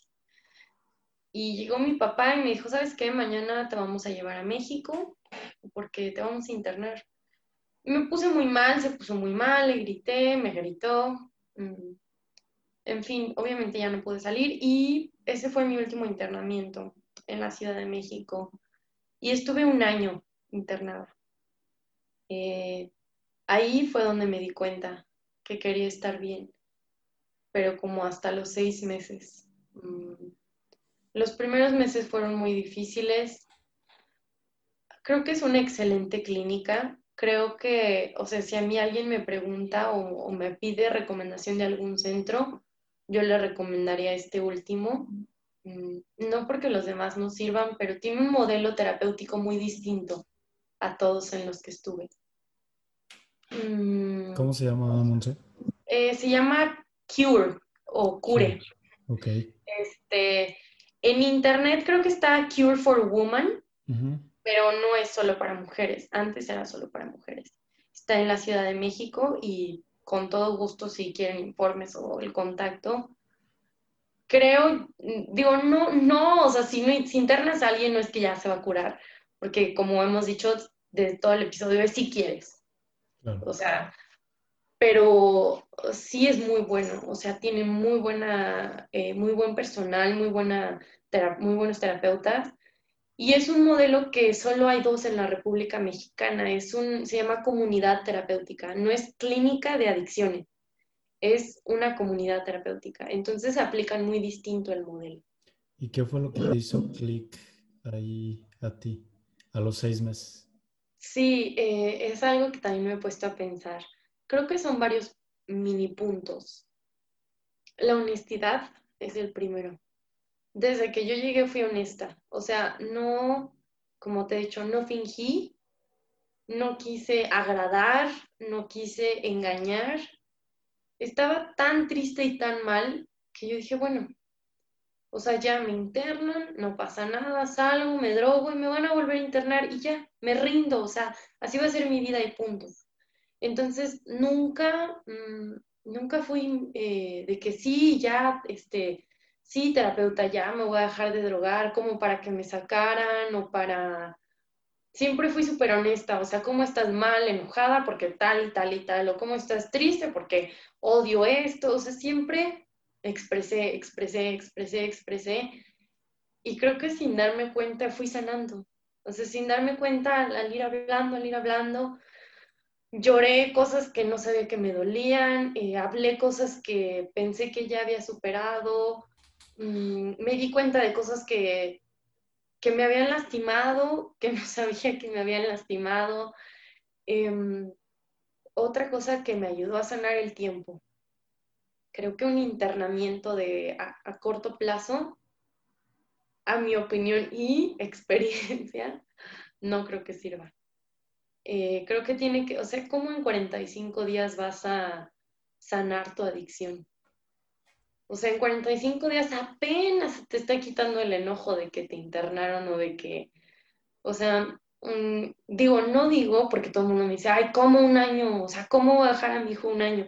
Y yo no, bueno, mi caso fue un poco extremo porque mis papás estaban muy desesperados, pero seis meses, siete meses, ocho meses, creo que es un tiempo donde te da para vivir tus etapas, o sea, vivir el enojo, vivir la tristeza, vivir el duelo, porque también fue un duelo para mí, como despedirme de, aunque suene raro, o sea, despedirme de la droga, despedirme de mi antiguo yo, despedirme de mis amigos, que yo decía que era mi familia, era como la gente que me entendía, o sea, despedirme de todo eso, eh, despedirme de San Luis, porque decidí no vivir en San Luis, también fue un proceso que mis papás decían, a ver, ¿cómo? O sea, ¿cómo te vas a ir a la Ciudad de México?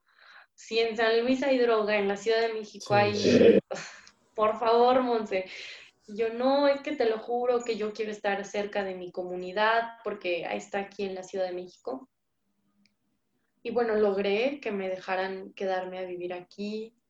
Mm, también conocí una persona ahí en la clínica que hasta el día de hoy es mi pareja, que hasta el día de hoy vivimos juntos aquí en la Ciudad de México. Y también él me motivó mucho porque nadie creía en mí. O sea, se cuenta que ya todo el mundo era como, ay, Simón se va a recaer. Hasta yo creo que mis papás y mi familia se me lo han dicho de que no, ya sabíamos que, o sea, ya estábamos como investigando que otro centro porque sabíamos que ese no iba a servir. O sea, y él siempre confió en mí, él siempre me motivó a ser una mejor persona. Bueno, me motiva hasta la fecha. Entonces, como que alguien dijera, oye, no, tú sí eres buena persona, o tú sí se ve que, que tienes como ese rayito de luz, eso también me motivó mucho a, estar bien. Mm, el amor propio fue algo que trabajé mucho y que sigo trabajando. Desde el decir, bueno, ¿por qué? ¿Para qué? ¿Qué consecuencias voy a tener al dañarme? En cualquier acto, en cualquier, cualquier acto, desde herir a alguien, desde mis palabras, como tú dices, desde comer, desde el ejercicio, desde o consumir o no consumir. Mm, también me acerqué a Dios, que es algo que mm, nunca había logrado hacer o, como te digo, en la India aprendí a meditar, pero nunca me conecté o, o, creí en un Dios. Hoy no te puedo decir en qué Dios o en qué exactamente creo, pero sí hay algo, alguien no sé exactamente qué sea, pero, o sea, hoy diario hablo con esa persona o cosa o con el universo y hoy diario de que, y en serio, por ejemplo, es que ayer me pasó, vi una arañita y yo, la arañita, o sea, hoy me conecto con la vida y es algo que, que aprendí a hacer ahí. mm, empecé a meditar ahí adentro, pero ya conscientemente. O sea, ya sabía para qué meditaba, ya entendía para qué meditar y con qué intención quería meditar. Mm, también me empecé a dar cuenta que hasta cierto punto tenía una vocación o pues por tantos años de estar internada sabía de terapia y conozco de los temas, entonces me empecé a motivar a decir, bueno, a ver, si yo soy una mujer que vivió tal, que le pasó tal, que pues creo que también puedo ayudar a mujeres. O sea, al principio me empezó a, impulsar mucho el ayudar a mujeres más que nada violentadas, que se cortaban, que tenían baja autoestima, que habían sido violadas. Mm, eso me motivó mucho. Y dije, bueno, si yo, que nadie confió en mí, si yo, que ni yo pensé que fuera a dejar de consumir, pude, ¿por qué no otra gente va a poder? Entonces, eso me fue motivando. Mm, también eh, me levantaba y tenía como un motivo, porque luego perdí un, o sea, perdí mi, como mi, mi life motto, o sea, como no tenía un porqué ni un hacia dónde, y ahí, aunque estuviera internada, me levantaba y decía, bueno, me voy a hacer?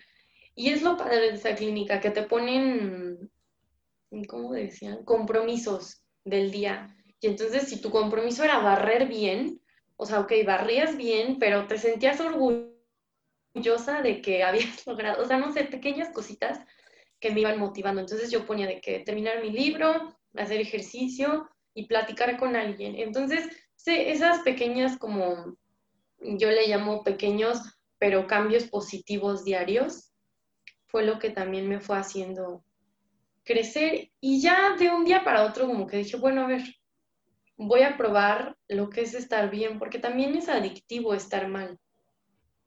O sea, también empecé a estar bien y como que... Mm, raro? Sí, se siente raro. Sí, este, y entonces adaptarme a, no sé, cuando salí se me han complicado muchas cosas y, aprender a, a, la solución de conflictos. O sea, ¿cómo voy a solucionar esto sin, sin que la droga me apoye o sin evadir mi realidad. Y también, aunque suene raro, el estar feliz era algo que yo no sabía manejar porque yo quería como, ay, estoy feliz, este, un shot y vámonos de fiesta y así. Y ahora, bueno, estoy feliz, pues a reírse. Eh, también pues perdí muchos amigos y amigas. Entonces al principio fue muy difícil para mí que, por ejemplo, no sé, me iba bien en el trabajo y yo, papá, o sea, le contaba todo a mi papá y a mi mamá, pero es algo que me ha ayudado a reconstruir mi relación con ellos. Y, y el aprender a aceptar mi realidad, o sea, hoy sé que he perdido muchas cosas, sé que perdí a mucha gente, pero el aceptar mi realidad ahí en la clínica de decir, bueno, soy una chava que perdió toda su adolescencia internada soy una chava que tal vez va a salir y que si quiere estudiar y la invitan a un bar, pues ¿qué va a decir? ¿Que no? ¿O que sí? Y voy a aprender a manejar el ver a otros tomar y yo no, de mi edad. El aprender a decir, bueno, por un tiempo no voy a poder ir a antros, por un tiempo no voy a poder ir a fiestas. Este, o sea, ok, tengo 20 años y estoy dispuesta a dejar de tomar y de drogarme forever and ever y yo, o sea, sí es un shock como de, ¿cómo? Y mi boda y mi graduación y, y brindar con mis papás, o sea, no, no, nada de eso se puede ni se podrá y hoy lo acepto, pero también es una cosa que pues se repiten mucho y supongo que has escuchado la frase de solo por hoy. Entonces, eso también me ha salvado, el llevármela solo por hoy, lo que sea. O sea, solo por hoy voy a hacer ejercicio. Mañana no sé si viva, si me muera, pero solo por hoy. O solo por hoy voy a comer bien, solo por hoy no voy a consumir. O sea, eso es algo que me, que me ha salvado y que me ha mantenido presente, Mao, porque mis seis años me la pasé en el pasado, haciéndome la víctima, y en el futuro toda ansiosa por qué iba a pasar en el futuro, pero nunca viví en el presente y es algo que las drogas te lo quitan, estar presente. Entonces, hoy estar presente y en la clínica aprendí a estar presente. Y créeme que no me sentí encerrada, porque el, el estar encerrada es aquí. O sea, ahora en la pandemia mucha gente me dice, ay, es que ya estoy harta de estar en mi casa digo, yo he vivido muchos e, encierros, entonces no me cuesta estar encerrada, pero les digo, es que el encierro está en ti. En serio, en serio, en serio. O sea, el estar, el ser libre es interno, no es las paredes, ni es como el lugar en el que estés.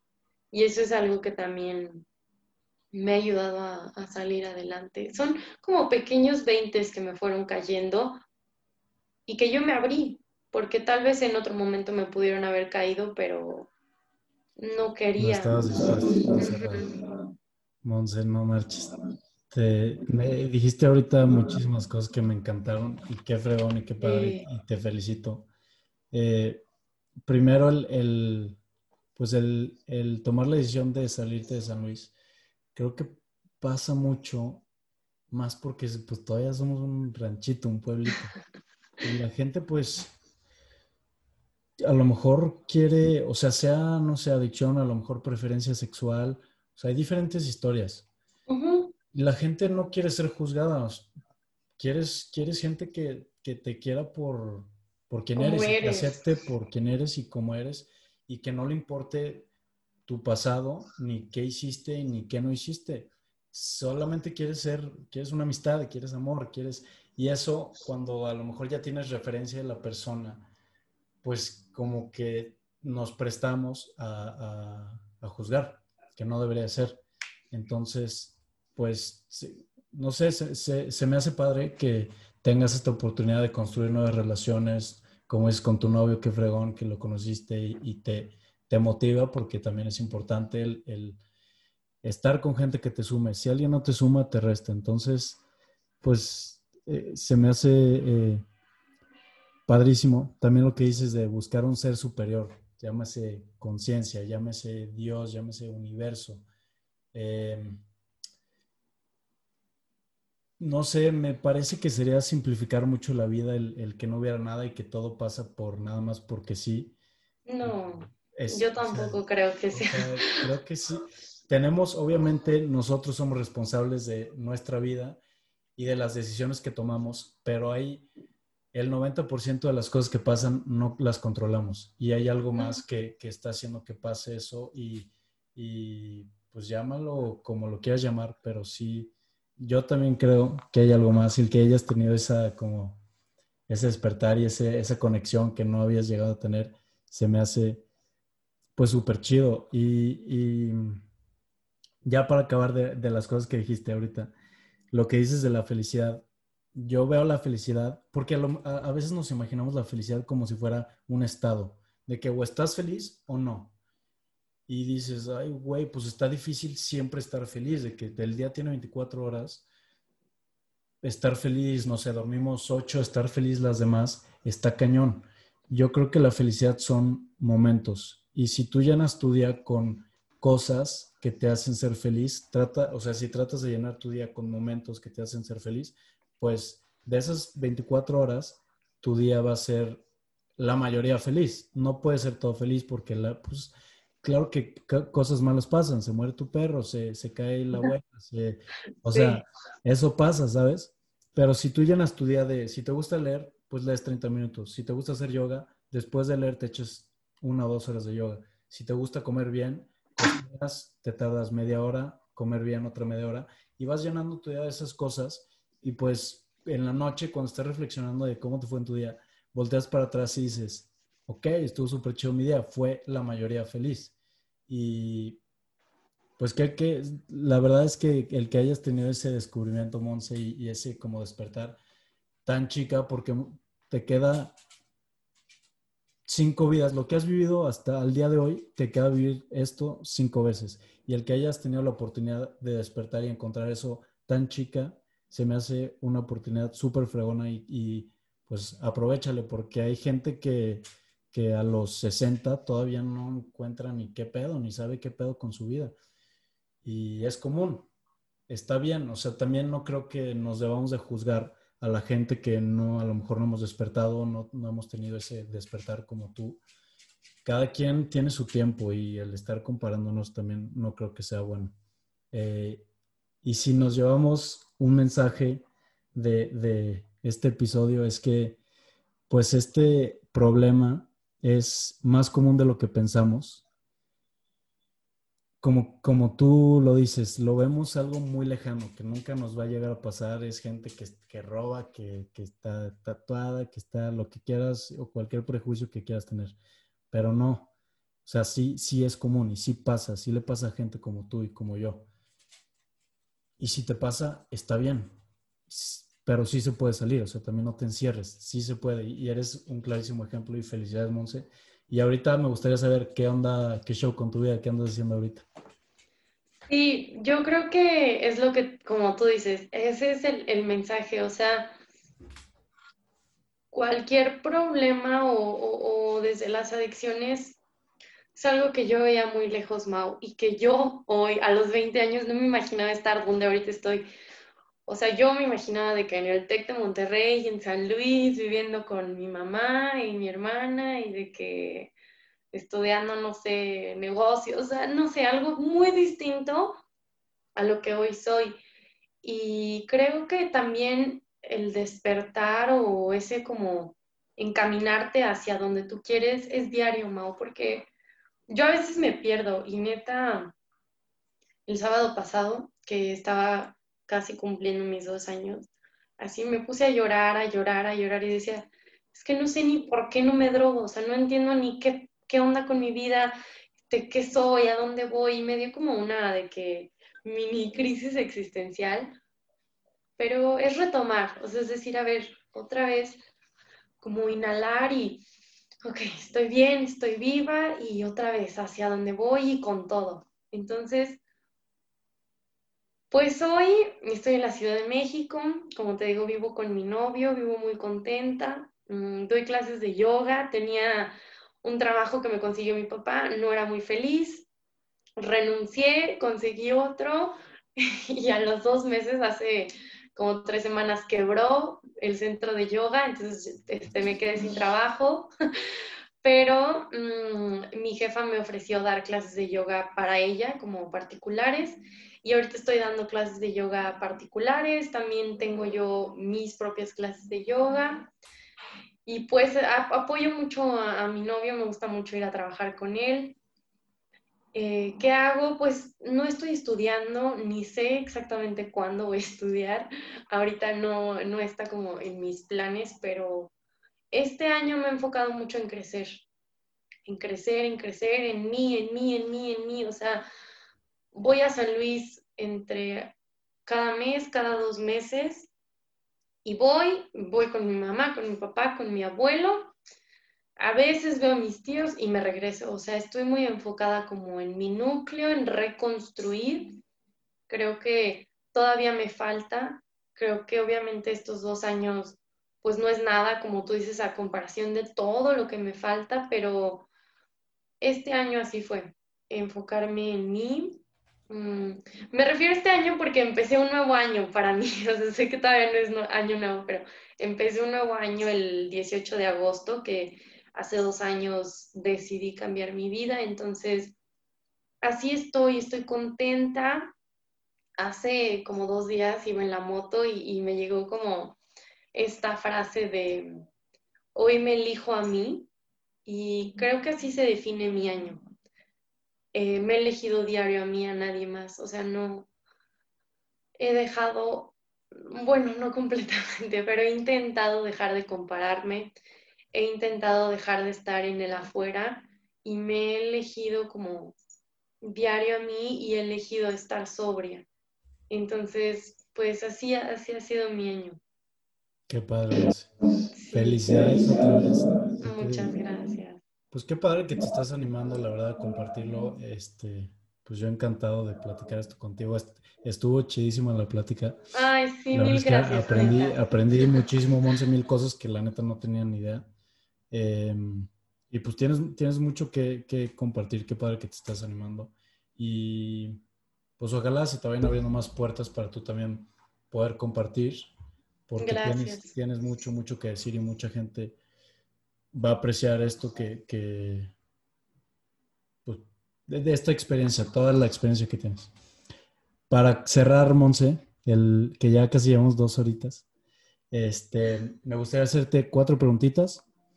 Va. Eh, te pregunto, tú extiéndete lo que quieras. La primera es, ¿cuál es tu rutina o cosas que a huevo tienes que hacer en tu día? Te levantas café, meditación, yo, o sea, no sé cuál es tu, mm. cosas que tienes que hacer. Bueno, siempre es como de ley, soy muy estricta en como mi skincare routine, o sea, soy muy estricta con mi cara, o sea, puedo estar en el desierto. Traes buena, piel, ¿eh? Te puedo estar en el desierto y literal llevo de que mi cremita y así, entonces, y me gusta porque es mi medio ritual de me veo en el espejo, me hablo de una afirmación, este, como que empezar bien mi día, ¿no? Eh, también algo que mm, mi novio y yo hacemos, bueno, últimamente no lo hemos hecho, pero es algo como que sí dijimos que era de ley, es como hablarnos y, prometernos, o sea, hacernos una promesa de, o sea, hoy te prometo estar bien, hoy prometo luchar por mí, hoy prometo, y tenemos una frase que es como, hoy prometo estar fuerte y firme. Entonces también es algo que hacemos diarios, es como rutinario. Mm, darle, tengo dos búhos y entonces pues darles de comer. Los búhos están locos. Yo, yo no sé si confiaría en un búho. Pero no, me dan tanta confianza. Son pequeñitos. No sé. Están muy chidos, pero no me dan tanta confianza. Me da más confianza un, no sé, un tucán, un perico. Un búho es como, no, te voy a matar. Sí, hay muchos mitos espirituales sobre los búhos, también por eso me encanta. Bueno, darles de comer a mis búhos y ya, yo creo que no tengo, o sea, es que no doy diario clase de yoga, entonces no es diario, pero yo creo que eso. O sea, eso sí es de ley nada más. Ok, super mom. Mi siguiente pregunta sería, si tuvieras un espectacular, imagínate un espectacular en la Ciudad de México en una calle súper transitada, ¿Cuál sería tu mensaje o qué pondrías en ese espectacular? A ver. Mm.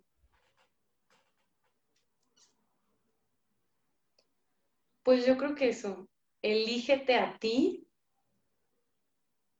o, sea, sea, lucha por ti, lucha y elígete a ti diario. Yo creo que sería eso o pondría solo por hoy y ya que cada quien entre en su solo por hoy de lo que necesite.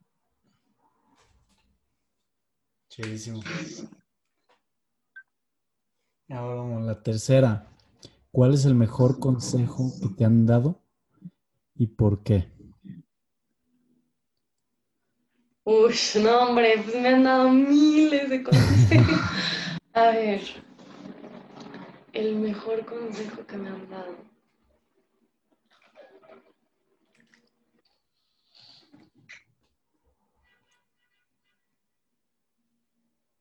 Mm.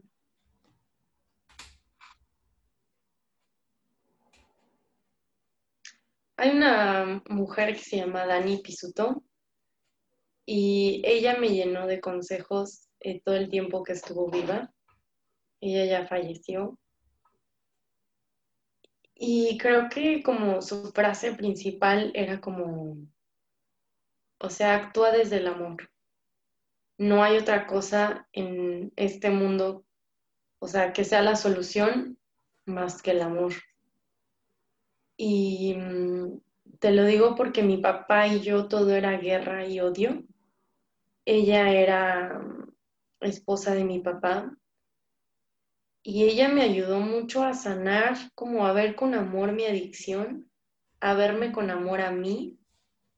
Entonces creo que el consejo sería como aprende a verte y a ver desde el amor.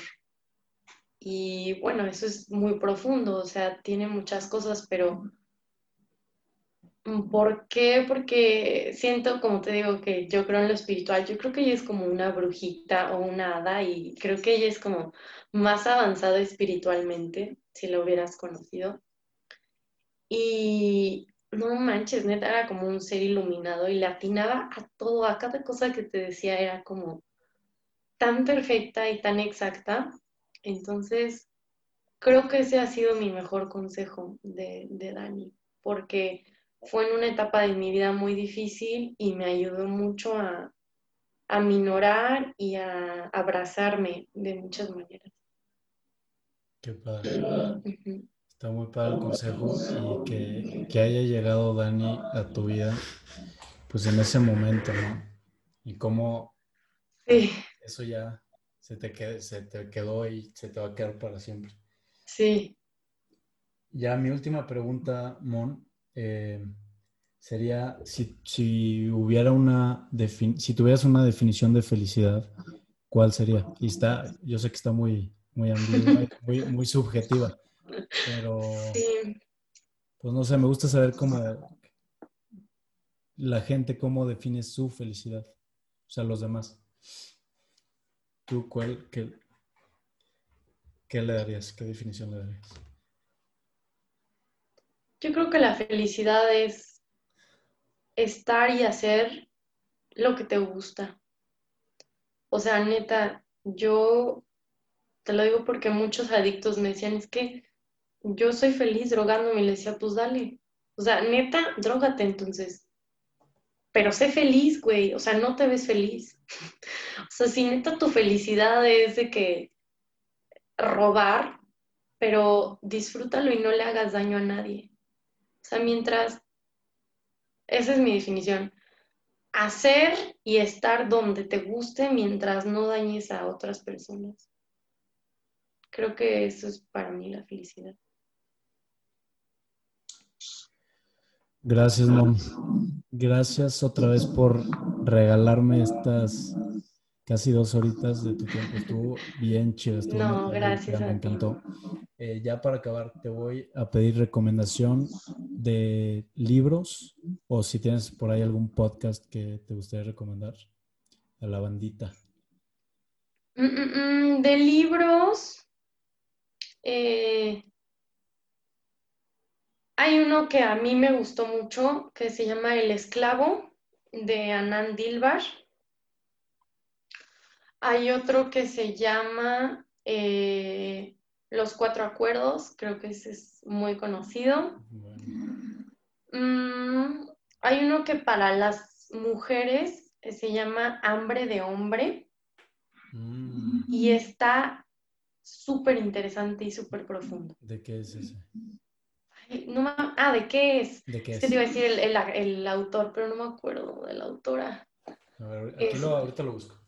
Sí, porfis. Em, el autor, digo, ¿de qué se trata? Habla mucho como de la dependencia, desde la aceptación, de no, no, no solo de que querer a los hombres, sino qué necesidades tienes como mujer, eh, cómo buscas cubrir tus necesidades en otras personas y por qué no las puedes cubrir en ti. Eh, pero sí habla, o sea, sobre la mujer. Creo que también tiene uno para los hombres, pero no me acuerdo cómo se llama. Es de Anamar Orihuela. Ah, ese. Y hay otro que voy a empezar a leer, pero déjame te digo, aquí lo tengo en mi celular. Espera, espera. Que se llama, es sobre la familia y creo que es algo como súper importante. Se llama... Em,